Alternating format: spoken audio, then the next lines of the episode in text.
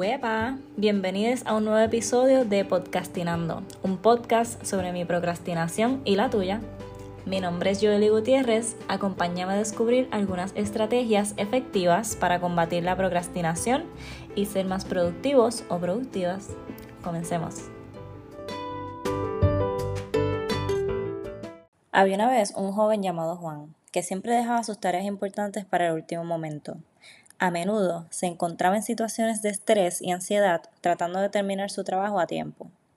Un día, mientras se quejaba de su situación con un amigo, éste le sugirió que cambiara su, su mentalidad para combatir la procrastinación.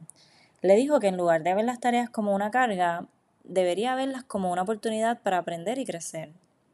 Al principio, Juan no estaba seguro de cómo cambiar su mentalidad, pero decidió darle una oportunidad. Empezó a hablarse a sí mismo de cómo sus tareas eran oportunidades para aprender y mejorar en lugar de una carga. A medida que empezó a cambiar su mentalidad, se dio cuenta de que la procrastinación empezó a disminuir. En lugar de postergar las tareas, Juan comenzó a trabajar en ellas de manera constante y consistente. A medida que avanzaba, se sentía más seguro y menos estresado. Al final logró completar sus tareas a tiempo y se sintió muy satisfecho consigo mismo. Juan se dio cuenta de que el cambio en su mentalidad había sido clave para superar su tendencia a procrastinar. ¿Te identificas con Juan? ¿Alguna vez te has quejado sobre tus tareas para no realizarlas? ¿Has pospuesto hasta el último momento? Todos hemos sido como Juan en algún momento, así que te dejo saber que no estás sola en esto. Para crear un cambio de personalidad es necesario crear un cambio de percepción un cambio en la persona que creemos que somos. Más allá de querer hacer X o Y cosa diferente y alcanzar tales metas, es necesario que creas en que eres el tipo de persona que hace estas cosas. Esto conlleva una combinación de actos que deben ser realizados y de un diálogo interno positivo. Es muy común decir, me voy a levantar temprano desde hoy, y generalmente no lo logramos.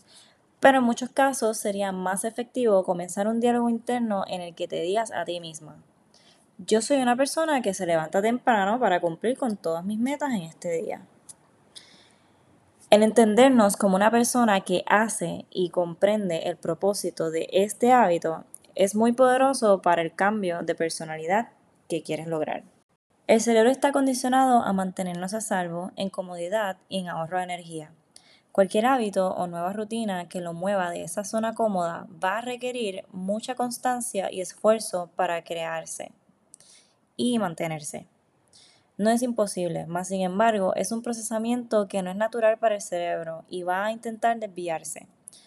Si te mantienes atenta a tus conversaciones internas, vas a poder identificar cómo tu mente empieza a crear excusas para no completar tus tareas. También puedes percibir cómo cualquier tipo de percance menor, tu cerebro lo ve convenientemente como un obstáculo para no cumplir con el deber. Entender esto te va a ayudar a identificar ese razonamiento y combatirlo. Es importante que cuando creas rutinas nuevas las hagas lo más accesible posible. Si deseas levantarte en la mañana y salir a correr, prepara la ropa que vas a usar y tus zapatos deportivos la noche anterior. De esta manera tienes más razones para salir y hacerlo de una vez en lugar de darle una oportunidad al cerebro para que busque una razón para no hacerlo. Hacemos lo que decimos que vamos a hacer. Es uno de los lemas que me gusta llevar conmigo. También es necesario entender que en ocasiones surgen circunstancias fuera de mi control que imposibilitan mis planes. Esto también me puede ofrecer una oportunidad para crear planes de contingencia o prevención en el futuro. Estamos tratando de abandonar un hábito que posiblemente lleva más tiempo haciéndonos compañía del que nos imaginamos. Es común que digamos cosas como, es que soy un procrastinador o una procrastinadora y que esta haya sido la norma por mucho tiempo. Pues ahora que estás aquí escuchando este podcast, buscando soluciones y estrategias para superar la procrastinación, te invito a que te permitas una forma más gentil y compasiva de hablar de ti misma. La próxima vez que quieras hablar de tu circunstancia con la procrastinación, sería mejor que digas que eres una persona que ocasionalmente procrastina. De este modo ya te estás dejando de describir con la conducta que quieres modificar y comienzas a verlo como una situación que sucede, se soluciona y se retoman los nuevos hábitos. Para recapitular brevemente, recuerda, comienza a creer y mentalizar que eres el tipo de persona que hace ese nuevo hábito que quieres adoptar. Crea una rutina de hábitos accesibles y fáciles de accionar.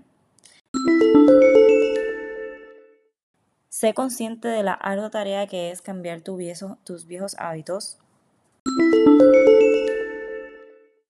Aprende de tus intentos fallidos y crea planes de contingencia. Hasta aquí el episodio de hoy. Si lo disfrutaste, compártelo con algún familiar o amigo. Recuerda que te puedes suscribir a este podcast y seguirme en Instagram como podcastinando.pr. Me encanta saber cómo les ayuda mi contenido, así que no duden en escribirme en Spotify o al Instagram, que con mucho gusto voy a estar en contacto con ustedes. Muchas gracias por estar aquí y hasta la próxima.